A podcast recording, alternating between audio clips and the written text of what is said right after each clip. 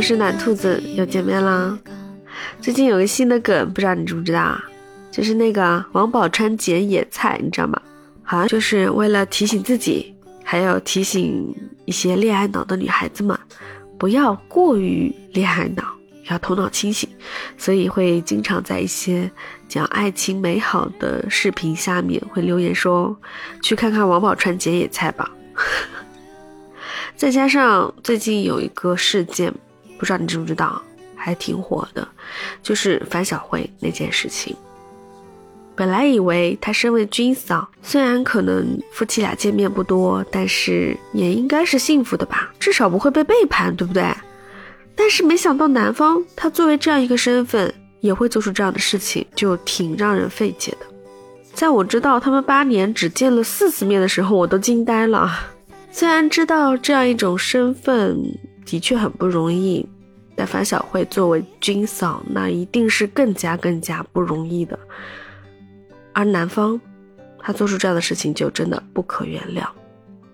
但是我想说，虽然我们生活中会遇到这样那样的一些不顺的事情，在爱情上面，我们可能看到了太多太多负面的新闻，但我觉得我们还是要应该相信爱情啊。你至少应该期待一下，也许你真的可以遇到一个可以白头偕老的人呢。期待一下又没事儿。所以我今天要给你讲个故事，希望你还可以继续相信爱情吧。这故事呢是国外的一个故事，嗯，也不是我们人类的故事。有一位在克罗地亚的老人，有一天呢，他在家门口休息，突然就看到有一只白鹳，啊，鸟，白鹳鸟。伤痕累累的走到了老人面前，原来这只白怪被猎枪伤到了，它的腿部跟翅膀都在流血嘛。白怪鸟走到老人面前就停下来了，然后他就跟老人这样对视着，那老人小心翼翼的要去抚摸它一下嘛，哎，结果白怪没有挣扎，就好像知道这个老人不会伤害它，就这样呢，嗯，老人维克奇嘛。就把他抱到了房间里给他治疗。经过了一个月的治疗，白鹳的伤势已经好了很多，但是有一个遗憾，就是因为它的翅膀受伤太严重了，以后再也不能飞了。就这样子，一人一鸟生活了一个多月的时间。维克奇为白鹳取了一个名字，叫做马琳娜。在这之后呢，老人和马琳娜就一起生活了。他还为玛琳娜在屋顶上面搭了一个巢穴，让他可以有自己的生活空间。而维克奇他经营的这个牧场也就成了玛琳娜经常去玩的地方。就这样子，玛琳娜跟老人一起生活了八年。突然有一天，有一只雄性的白鹳飞到了玛琳娜的身边，因为怕玛琳娜受伤嘛，维克奇就每天都会去观察。观察那只雄性的白鹳会不会伤害马琳娜，可是后来发现，这只白鹳每天都会为马琳娜送来食物，帮马琳娜捕鱼。就这样子，老人就放心了。他知道这只白鹳会照顾马琳娜，同时也知道他的马琳娜恋爱了。后来呢，老人维克奇又给马琳娜跟这只白鹳搭了一个更大的巢穴。还给这只雄性的白鹳起了个名字，叫阿克。然后很快，玛琳娜跟阿克啊，幸福甜蜜，对吧？就有了他们自己的孩子。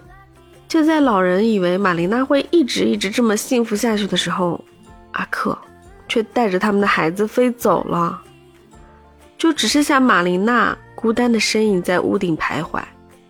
老人觉得很生气，他真的没想到阿克居然是个渣男，哎。对我看到也很生气啊！他凭什么？怎么可以抛下他的妻子，还把孩子带走了？我也想不通。但是在第二年快三月份的时候啊，应该是开春了，对吧？就看到一个熟悉的身影，就飞来了。原来是阿克回来了。哦，这时候我们才反应过来，原来白鹳是候鸟。他们每年都要迁徙去南非去过冬，因为他们没有办法抵抗寒冬嘛。然后第二年，他们要寻找新的伴侣去繁衍后代。哎，可是阿克却没有找新伴侣，他还是回到了玛琳娜的身边。哎，这一点是让我非常感动的。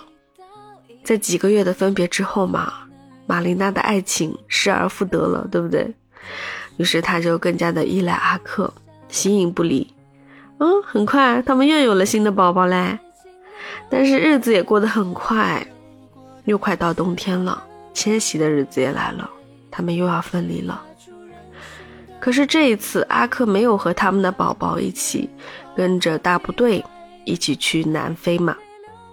而是等到冬天真的快到了，阿克再也克制不住身体的本能，他没有办法去抵御这个寒冬，所以阿克就独自踏上了飞往南非的旅途。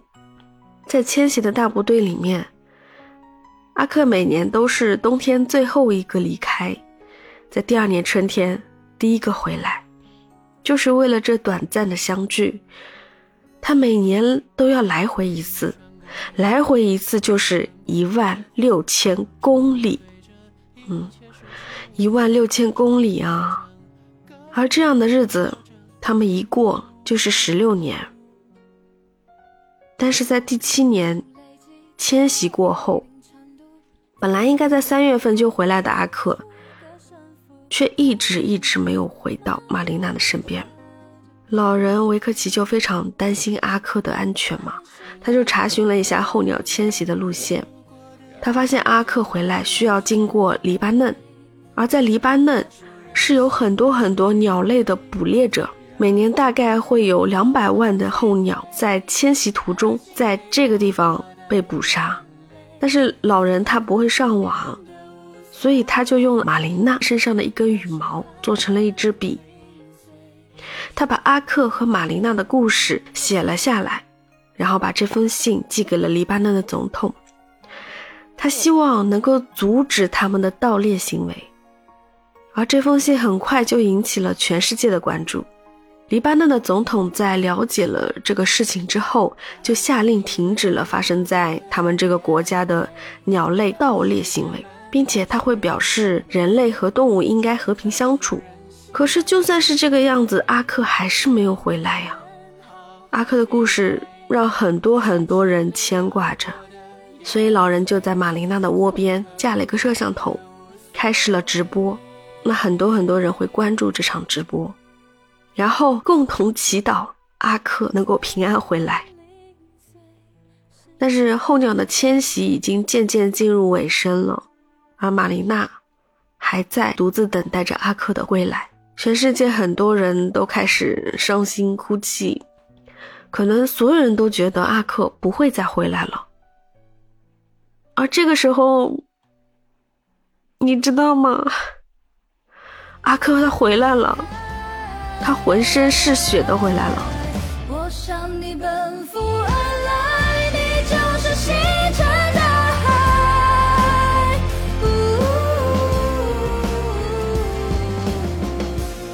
原来阿克他一直很努力、很努力的回到了玛丽娜的身边，看到镜头里面相聚在一起的阿克和玛丽娜，关注着他们的群众们开始拥抱，他们发誓永远都要在一起。原来在这十六年里啊，因为阿克没有跟着大部队一起迁徙，所以他阴差阳错了躲过了最大的捕猎潮。每次都能够平安的回来。第十七次过后，老人才发现，原来阿克已经老了，他已经飞得很慢很慢了，所以每年都是最早出发，却变成了最晚回来。在二零一九年的时候，阿克因为太过于年迈，他离开了，去世了。他和玛琳娜一共生了六十六个宝宝，而玛琳娜。